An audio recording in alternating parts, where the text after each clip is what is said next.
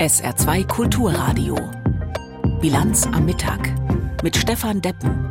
Es ist 12.30 Uhr Minuten. Wir berichten auch heute wieder über die Vorhaben der Koalition in Berlin. Kaum ist ein Streit beigelegt, beginnt der nächste. Diesmal geht es um die Kindergrundsicherung.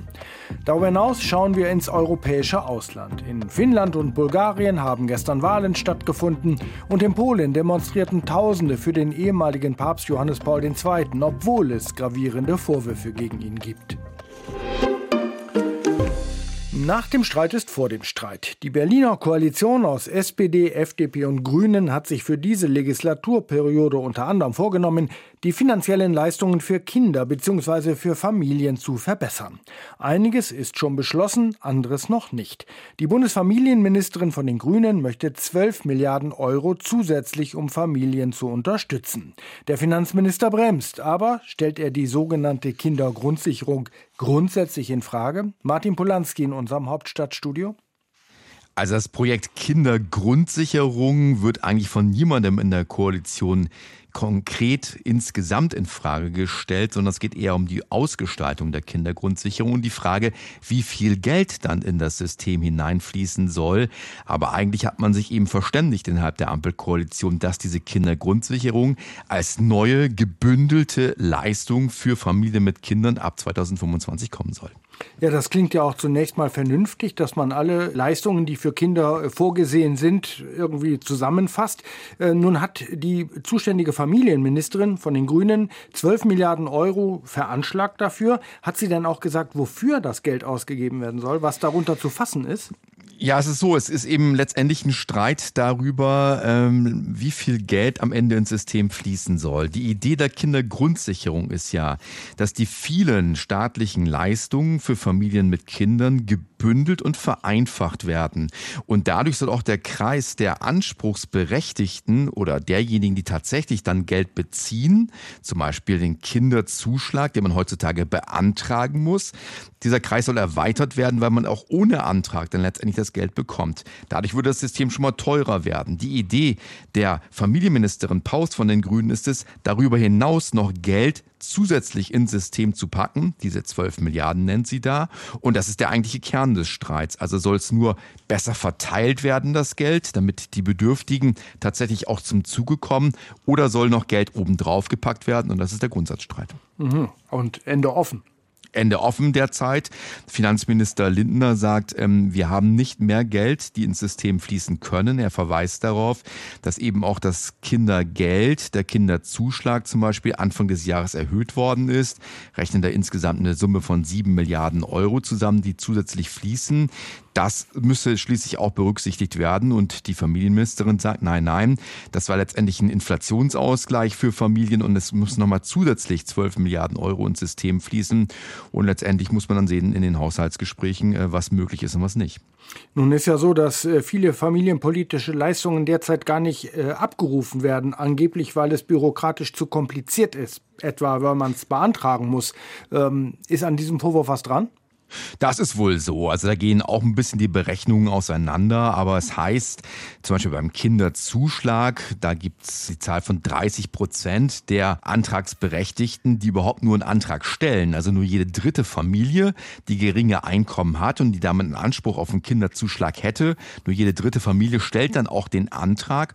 Und wenn jetzt eben mit der Kindergrundsicherung das System vereinfacht werden würde und Geld dann automatisch ausgezahlt werden würde an Bedürftige, bedürftige Familien, dann würde eben der Kreis derjenigen, die dann Geld beziehen, ja mal deutlich erhöht werden. Und im Augenblick scheinen viele Leistungen eben schwer zu beantragen zu sein. Und dadurch gehen dann viele Familien leer aus, obwohl sie eigentlich einen Anspruch hätten. Hm.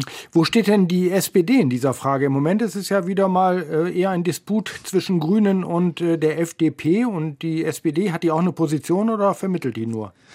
Das ist ganz interessant, äh, dass am Wochenende sich äh, Saskia Esken, die SPD-Vorsitzende, dazu geäußert hat und eher auf die Seite von Finanzminister Lindner von der FDP geschlagen hat. Sie sagt, es ist zentral im Augenblick, dass tatsächlich die Familien, die in Anspruch haben, auch zum Zuge kommen, dass also der Kreis derjenigen, die dann Geld bekommen, erweitert wird Und es ist dann aus ihrer Sicht eben nicht so wichtig, dass nochmal zusätzliches Geld obendrauf gepackt wird, was ja die Haltung von Familienministerin Paus von den Grünen wäre. Und von daher ist es schon interessant, dass die eigentlich ja doch sozialpolitisch stark orientierte SPD sich da eher auf die Seite des liberalen Finanzministers schlägt, als auf die Seite der Familienministerin von den Grünen. Nicht zum ersten Mal in den letzten Wochen. Das ist allerdings richtig. Also seit dem Koalitionsausschuss haben ja viele den Eindruck, äh, dass äh, die SPD doch jetzt sich stärker letztendlich an der FDP mehr oder weniger orientiert, beziehungsweise dass die SPD in vielen Punkten doch eher Übereinstimmungen mit der FDP sieht als mit den Grünen. Das ist schon ja eine gewisse Verschiebung innerhalb der Koalition, weil da viele bisher immer gedacht haben, SPD und Grüne, das sind einfach natürliche Partner in den meisten Fragen. Soweit Martin Polanski aus unserem Hauptstadtstudio zu den Plänen für eine Kindergrundsicherung. Wir haben das Gespräch kurz vor unserer Sendung aufgezeichnet. An anderer Stelle ist die Koalition jetzt schon weiter, beim Gebäudeenergiegesetz nämlich. Nachdem der Gesetzentwurf in die Öffentlichkeit gelangt war, bevor er innerhalb der Regierung abgestimmt war, schlugen die Wellen hoch. Wie soll das gehen? Wer soll das bezahlen? Das waren wohl die häufigsten Fragen, die viele Menschen umtrieben, aber die keiner so wirklich beantworten konnte. Auch heute ist eine Antwort auf die Frage, was tue ich denn, wenn jetzt meine Öl- oder Gasheizung kaputt geht, schwierig bis gar nicht klar zu beantworten, weil nämlich grundsätzliche Einigung hin oder her noch immer vieles unklar ist bei den Plänen der Regierung. Aus Berlin Bianca Schwarz. Eigentlich ist es ja schnell gegangen mit dem Entwurf zum Gebäudeenergiegesetz. Ursprünglich hatte die Ampel gesagt, sie schaffe das bis zum Sommer. Dann kam die Einigung schon am letzten Tag des Monats März. Aber Detailfragen sind noch in der Ausarbeitung. Die betreffen vor allem die Fördermöglichkeiten für die Menschen, meint Christian Dürr, Fraktionsvorsitzender der FDP, im Morgenmagazin von ARD und ZDF. Über den Förderrahmen sprechen wir gerade. Gewisse Förderung gibt es ja schon. Und hinzu kommt, es soll Anreize geben für den Austausch. Das heißt, wenn wenn jemand auf eine neue Technologie umsteigt, dass er auch finanziell unterstützt. 2024 soll es losgehen mit der Wärmewende. Allerdings Aktuell streitet die Ampel über den Haushalt für 2024. Bundesfinanzminister Christian Lindner von der FDP steht bei vielen Themen mit beiden Füßen auf der Sparbremse. Für das Gebäudeenergiegesetz sei das aber nicht relevant, erläutert Ricarda Lang von den Grünen beim NDR. Wir haben uns ja innerhalb des Koalitionsausschusses schon geeinigt. Und zwar, dass wir das Geld dafür aus dem Klima- und Transformationsfonds nehmen. Das heißt, das sind gar keine haushaltsrelevanten Mittel. Da gibt es bereits einen Topf, da gibt es vorgesehene Gelder. Und jetzt geht es nur noch um die Details, dass wir aber ganz klar alle gemeinsam gesagt haben, es wird einen sozialen Ausgleich geben und niemand wird da im Stich gelassen. Solange unklar bleibt, wer wofür wie viel Geld genau bekommt, gehen die Fragen natürlich wild durcheinander. Ein Beispiel. Ist es überhaupt sinnvoll, bei den Heizungen anzusetzen? Wäre es nicht cleverer, erstmal die Gebäude zu sanieren? Michael Kellner von den Grünen ist parlamentarischer Staatssekretär im Wirtschaftsministerium und will sich da nicht entscheiden. Na, ich glaube, es ist kein Entweder-Oder. Wir haben ja einen sehr, sehr unterschiedlichen Gebäudebestand in, in Deutschland. Und klar, natürlich macht es auch Sinn, Häuser zu dämmen. Das sollte ich so oder so tun, um Energiekosten runterzubekommen. Äh, und deswegen nochmal wird es eine Unterstützung für all die Verbraucherinnen und Verbraucher geben, die eine neue Heizung einbauen müssen. Auch Einzelfallbetrachtungen sind beliebt, wie diese hier beim FDP-Fraktionsvorsitzenden Christian Dürr. Ein Beispiel. Was ist, wenn ich konfrontiert wäre, meine Heizung ist kaputt, aber eine Wärmepumpe passt nicht? Ich müsste quasi die ganze Heizung rausreißen, Fußbodenheizung einbauen.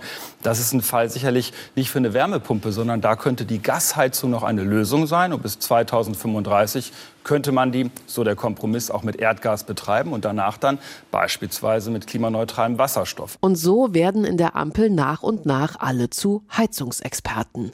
Nur wenn es ums Timing geht, bleiben die Aussagen wolkig, aber zumindest zeitlich absehbar. Bis zum Sommer soll das Gesetz durch sein, dann natürlich inklusive aller Ausnahmen, Übergangsfristen und Fördermaßnahmen. Ein weiteres Vorhaben ist dagegen inzwischen politisch entschieden und vor der Umsetzung. Das Deutschlandticket für den öffentlichen Personennahverkehr. 49 Euro pro Monat kostet es für die ÖPNV-Nutzung deutschlandweit. Ob der Preis auf Dauer gehalten werden kann, ist noch nicht sicher. Jetzt ist es aber erst einmal für zwei Jahre finanziert. Aus Berlin Torben Ostermann. Nach monatelangen Diskussionen beginnt heute der Vorverkauf des Deutschland-Tickets. Ab 1. Mai können Interessierte dann für 49 Euro im Monat bundesweit den Nah- und Regionalverkehr nutzen. Verkehrspolitiker sprechen angesichts des Angebots von einer Revolution. Aus ihrer Sicht werden in Deutschland endlich die komplizierten Tarifstrukturen der einzelnen Verkehrsverbände überwunden. Gestritten wurde bis zuletzt ums Geld. Die Länder fordern vom Bund, dass dieser sich stärker an den Kosten beteiligen müsse. Nur so sei es möglich, das Angebot kontinuierlich auszubauen, vor allem im ländlichen Raum, wo das ÖPNV-Angebot häufig schlecht ist. Das Deutschlandticket soll perspektivisch ein rein digitales Angebot sein, auf dem Handy oder per Chipkarte. Für die Übergangsphase soll das Ticket aber auch in Papierform erhältlich sein. Weiterhin unklar ist, inwieweit zum Beispiel Semestertickets in das Deutschlandticket integriert werden können. Hier arbeiten Politik und Verkehrsverbände weiter an einer Lösung. Tja, im Saarland gibt es für Studenten schon eine Lösung. Die können nämlich ihr Semesterticket zum Deutschlandticket aufstocken. Das geht nur als Ticket auf dem Mobiltelefon. Das junge Leute-Ticket dagegen wird nur als Chipkarte ausgegeben. Im Saarland darf auch das Fahrrad ab 9 Uhr sowie am Wochenende und an Feiertagen rund um die Uhr ohne weitere Zuzahlung mitgenommen werden. Aber das ist in anderen Bundesländern teils anders. Auch bei Hunden gibt es unterschiedliche Regelungen. Sich vorher zu informieren ist also in jedem Fall sinnvoll. Themenwechsel. Bundeswirtschaftsminister Habeck ist nach den kontroversen Diskussionen in der Berliner Koalition über alle möglichen Varianten des Umbaus heimischer Heizungen heute kurzfristig ins Ausland gereist, in die Ukraine nämlich. Dort besucht er unter anderem ein elektrisches Umspannwerk. Aus Kiew berichtet für uns Rebecca Barth. Es gehört zu den sensibelsten Objekten in der Ukraine. Das Umspannwerk im Zentrum des Landes, das Bundeswirtschaftsminister Robert Habeck am Montagvormittag besuchte. Stadt oder Region des Umspannwerks dürfen aus Sicherheitsgründen nicht genannt werden, denn seit Oktober vergangenen Jahres greift Russland solche Objekte gezielt mit Raketen und Drohnen an, um Strom- und Wasserversorgung zu zerstören. Vizekanzler Robert Habeck ist mit einer Delegation aus Wirtschaftsvertretern in die Ukraine gereist. Jetzt haben wir konkrete Vereinbarungen da. Natürlich ist Geld und auch Transformatoren, technische Unterstützung die ganze Zeit geflossen, aber dass ich begleitet werde von durchaus hochkarätigen Mitgliedern der deutschen Wirtschaft und auch konkrete Investitionsentscheidungen ja anstehen bzw. getroffen sind. Wenn Sie so wollen, nochmal, warum reise ich jetzt erst, guten Jahr nach Kriegsbeginn? Weil jetzt erst der Moment ist, dass die deutsche Wirtschaft sagt, wir können wieder. Obwohl ein Ende des Krieges noch in weiter Ferne liegt, steht das Thema Wiederaufbau schon jetzt im Fokus. Experten der Kiew School of Economics schätzen die bisher verursachten Schäden allein an Objekten der Energieinfrastruktur auf 6,8 Milliarden Dollar. Habeck will mit seinem Besuch auch ein Zeichen setzen, wie er Journalisten während der Anreise im Zug sagte. Die Bedeutung der Reise ist, dass ich eine Wirtschaftsdelegation mit habe, es ist jedenfalls für Deutschland das erste Mal, dass wir eine Wirtschaftsdelegation dabei haben. Wahrscheinlich ist es europäisch das erste Mal. Und damit ist eigentlich schon klar, was der Sinn dieser Reise ist, dass die Ukraine ein klares Zeichen kriegt, dass wir daran glauben, dass sie siegreich sein wird, dass sie wieder aufgebaut wird, dass es ein Interesse von Europa gibt, nicht nur in der Not zu unterstützen, sondern dass die Ukraine auch ein wirtschaftlich starker Partner in der Zukunft sein wird. Bundeswirtschaftsminister Habeck will die deutsch-ukrainische Energiepartnerschaft neu aufsetzen. Dabei geht es um eine Wende hin zur klimafreundlichen Energieproduktion. Seit dem Überfall Russlands auf die Ukraine liegt der Fokus jedoch auf der Nothilfe zur Reparatur des Energiesystems. Die Energieversorgung habe sich inzwischen aber wieder stabilisiert, so der Vorstandsvorsitzende des ukrainischen Energielieferanten Ukreinergo. Nun müssten die Schäden repariert werden, so Volodymyr Kudrytsky. Wir müssen uns gut auf den nächsten Winter vorbereiten. Zuallererst müssen wir den Betrieb der beschädigten Blöcke in Wärme- oder Wasserkraftwerken wiederherstellen und alle Ressourcen des Energiesystems so weit wie möglich mobilisieren, um den kommenden Winter in Würde und ohne Ausfälle, ohne Schaden für die Bevölkerung und unsere Wirtschaft zu überstehen.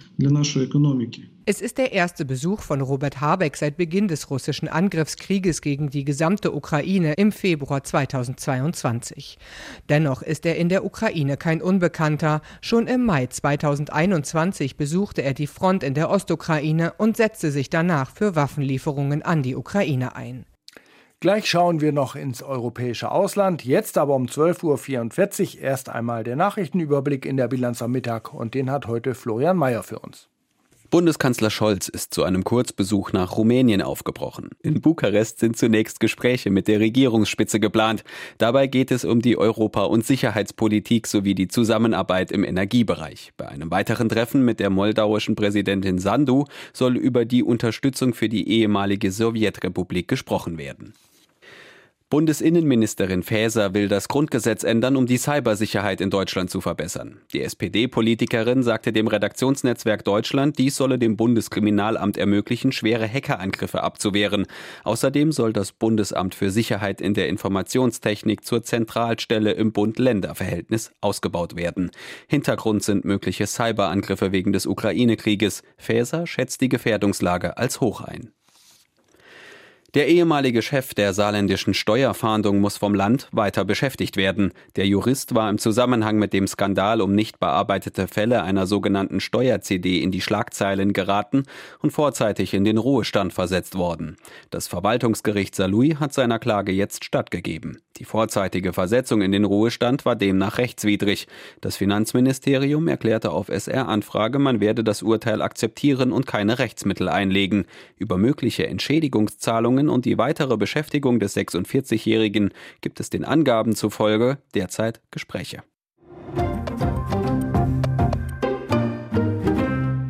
Finnland steht vor einem Regierungswechsel. Regierungschefin Marin hat die Niederlage ihrer Sozialdemokraten eingeräumt. Eine nationale Koalition liegt knapp vor den Rechtspopulisten und den Sozialdemokraten vorn. Alle zwischen knapp unter oder knapp über 20 Prozent der Stimmen. Zum Wahlausgang in Finnland Sophie Donkes. Die Nationale Sammlungspartei hat mit denkbar knappem Vorsprung und 20,8 Prozent der Stimmen die Wahl für sich entschieden. Nicht mal ein Prozentpunkt trennt sie von den Sozialdemokraten mit 19,9 Prozent, die auf dem dritten Platz landeten, und noch weniger von der rechtspopulistischen Partei Die Finn, die 20,1 Prozent bekamen. Finnland steht vor einem Machtwechsel. It's, it's, it's so ist das Leben. Mal geht es politisch nach rechts, dann wieder nach links. Und die Leute schauen sich an, wie die Politik ihr Leben beeinflusst. Uh, die Herausforderungen der letzten Jahre haben dazu geführt, dass die Menschen Veränderungen in allen Bereichen wollten. Das könnte das Wahlergebnis erklären. maybe a little bit. Es hatte sich schon abgezeichnet, dass die jetzige Ministerpräsidentin Sanna Marin es eventuell nicht mehr schaffen würde. Sie wird nun aller Voraussicht nach von Petteri Orpo abgelöst. Ein großartiger Sieg. Das finnische Volk will Veränderung und sie vertrauen uns. Es ist eine große Sache. Jetzt beginnt die Arbeit. Zunächst gilt es, eine Mehrheit zu finden und das wird nicht einfach. Die Nationale Sammlungspartei hat bislang nichts ausgeschlossen oder versprochen. Gespräche werden mit allen Parteien geführt. Das sei eine Tradition in Finnland, so Petteri Orpo. Ein Bündnis mit den Rechtspopulisten gab es bereits schon einmal. Differenzen gibt es hier vor allem im Bereich Migration. Die Konservativen wollen mehr Einwanderung und dadurch mehr Arbeitskräfte ins Land holen. Das sehen die Rechtspopulisten nicht so. Auch in der Haltung zur EU gibt es Differenzen. Die Partei Die Finnen ist sehr nationalistisch und EU-kritisch. Auch mit den Sozialdemokraten gibt es Uneinigkeit, vor allem in der Steuerpolitik und in der Tatsache, dass die Konservativen bei Sozialleistungen kürzen wollen. Eine liberale Wirtschaftspolitik, darauf müsse nun der Fokus liegen, so der Vorsitzende der Nationalen Sammlungspartei Petteri Orpo. Die größte Veränderung betrifft die Wirtschaft. Wir müssen das Wachstum ankurbeln und ein Gleichgewicht schaffen. Will man den Sozialstaat retten, ist die Wirtschaft entscheidend. Uh, uh, Auch wenn es einen Machtwechsel in Finnland gibt. Die Sozialdemokraten verstehen sich nicht als Verlierer der Wahl, denn auch sie haben Stimmen hinzugewonnen, betonte die noch Ministerpräsidentin Sanna Marin am Abend der Wahlparty und wurde dafür gefeiert. Sie sei ein Glücksfall für die Sozialdemokraten, findet die Journalistin Pirjo Auvinen vom finnischen Sender Yle. Denn ohne Sanna Marin hätte die Partei deutlich schlechter abgeschnitten. Das Ergebnis der Sozialdemokraten ist ja eigentlich gut, wenn man bedenkt, dass sie die Regierung inne hatten. Das macht die Parteien in der Regel nicht stärker. Aber sie haben es geschafft, was wohl auf den Sanna Marin-Effekt zurückzuführen ist. In den kommenden Wochen wird nun verhandelt, wer mit wem und zu welchen Konditionen. Denn mindestens drei Parteien müssen sich für ein mehrheitsfähiges Regierungsbündnis finden. Auch in einem anderen EU-Land ist am Wochenende gewählt worden, in Bulgarien. Es war die fünfte Parlamentswahl innerhalb von zwei Jahren, was zeigt, wie instabil die politischen Verhältnisse dort derzeit sind. Und ein Ende der politischen Hängepartie ist auch jetzt nicht in Sicht, denn nach bisherigen Hochrechnungen gibt es ein knappes Ergebnis und dann wohl eine schwierige Regierungsbildung. Aus Sofia berichtet Oliver Schorsch. Es ist der schier endlose Kampf altes System gegen Reformer, der in Bulgarien für politischen Stillstand sorgt und für die mittlerweile fünften Parlamentswahlen in zwei Jahren. Boyko Borissow war schon dreimal Premierminister. 2021 wurde er dann klar abgewählt nach Massenprotesten. Die Demonstranten warfen Borissow vor, einen korrupten Mafiastaat aufgebaut zu haben. Bulgarien ist das ärmste Land in der EU mit der größten Ungleichheit in der Bevölkerung. Doch Borissow will bislang nicht weichen, sondern zurück an die Macht. Verständlich, sagt der Politikwissenschaftsdozent der Universität Sofia Boris Popivanov. Es ist sehr wahrscheinlich, dass Borissow Angst hat, dass gegen ihn juristisch oder auch anderweitig vorgegangen wird, wenn er die politische Bühne verlässt. Im Moment kontrolliert er ja noch die Justiz, die Institutionen und die Partei, die in den Kommunen die meisten Bürgermeister stellt. Borissow ist der politische Kurs des Landes ziemlich egal. Er will an der Macht bleiben und da geht es nicht nur um seine Ressourcen, sondern auch um existenzielle Fragen für ihn selbst. Also Im vergangenen Jahr wurde Borissow kurzzeitig festgenommen wegen des Verdachts auf Missbrauch von EU-Geldern. Doch die Aktion platzte nach nur 24 Stunden, weil sie nicht gut genug vorbereitet war. Eine bittere Niederlage für den damaligen Premierminister Kirill Petkov. Nur drei Monate später brach dann seine Vier-Parteien-Regierung auseinander. Nun hofft Petkov darauf, mit seinem Antikorruptionsbündnis aus Wir setzen den Wandel fort und Demokratisches Bulgarien vor Borissow und seiner Gerb-Partei zu landen. Die Ausgangslage für eine Koalition ist aber denkbar schwierig, denn außer Gerb blieben noch die prorussischen Nationalisten und die russlandfreundlichen Sozialisten und eine türkischstämmige Oligarchenpartei. Deshalb will Petkov dem neu zusammengesetzten Parlament anbieten, das Antikorruptionsbündnis als Minderheitsregierung zu akzeptieren.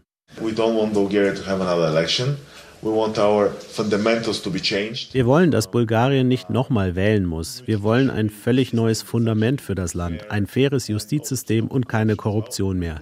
Wir glauben, dass eine klare, transparente Minderheitsregierung ein besseres Angebot ist als eine undurchsichtige Koalition, wo niemand weiß, wer was kontrolliert.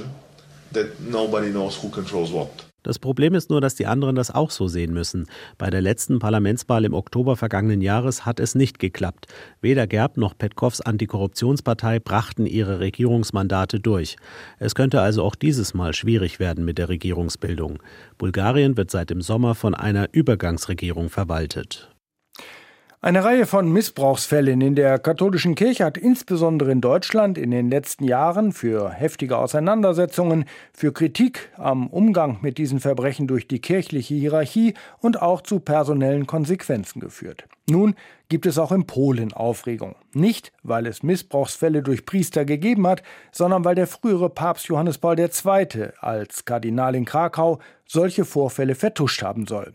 Doch viele wehren sich gegen die Kritik am ehemaligen Papst. Deshalb haben sie gestern demonstriert. Aus Warschau berichtet Martin Adam. Heiliger Vater, wir danken dir rufen die Menschen in der Warschauer Altstadt. 18 Jahre nach seinem Tod scheint es in Polen, als sei Johannes Paul II. immer noch da, immer noch der eine, einzige Papst. Sein Porträt wird im Papamobil durch die Stadt gefahren.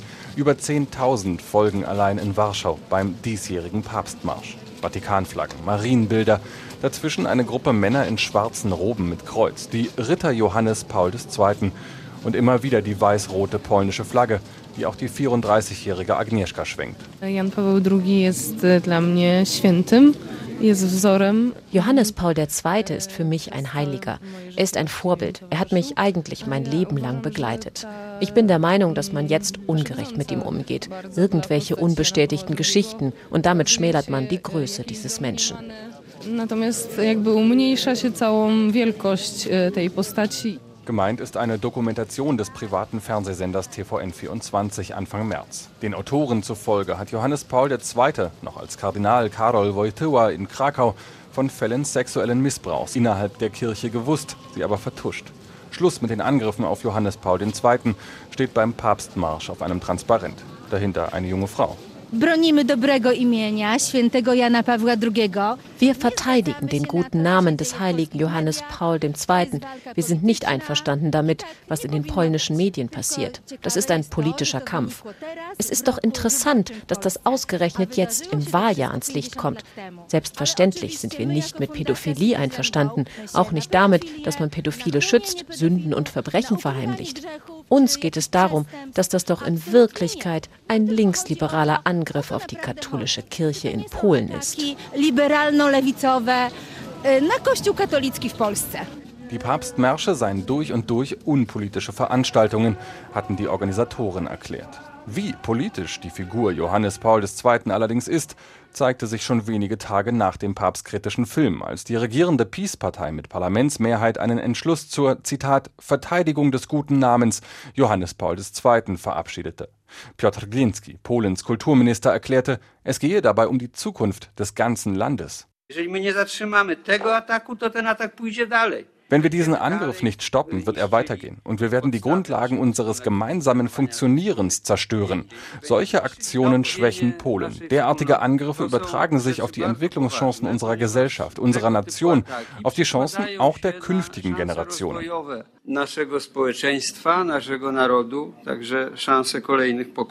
Während Johannes Paul II. heute vor allem für junge Polinnen und Polen eine historische Figur ist, weit weg, eine, über die man auch mal lachen darf, gilt für viele Menschen in Polen nach wie vor, wer den polnischen Papst kritisiert, schadet dem Vaterland.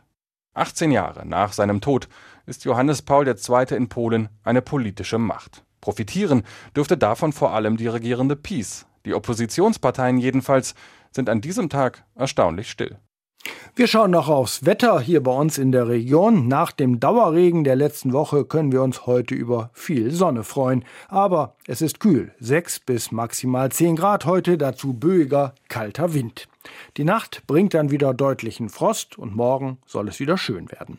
Das war die Bilanz am Mittag, heute mit Stefan Deppen im Studio. Weiter geht es jetzt hier auf SR2 Kulturradio mit der Auslandspresseschau. SR2 Kulturradio. Auslandspresseschau. Zur Anklage gegen den früheren US-Präsidenten Donald Trump wegen fragwürdiger Schweigegeldzahlungen an eine Pornodarstellerin schreibt die niederländische Zeitung De Volkskrant. Im Kern geht es um das Schweigegeld in Höhe von 130.000 Dollar, das Trumps Anwalt Michael Cohen kurz vor der Präsidentschaftswahl 2016 an den Pornostar Stormy Daniels gezahlt hat. Mit ihr soll Trump angeblich 2006 das Bett geteilt haben. Da Cohen Cohen sagte, er habe das Geld überwiesen, um die Wahl zu beeinflussen, gilt es als Wahlkampfspende. Diese müssen in den USA deklariert werden. Weil er dies nicht getan hat, wurde Cohen 2018 zu drei Jahren Haft verurteilt. Niemand steht über dem Gesetz. Wenn Cohen dafür verurteilt werden konnte, muss auch sein möglicher Auftraggeber Trump vor Gericht erscheinen. Die Irish Times ist skeptisch, dass das Verfahren Trump politisch schaden wird.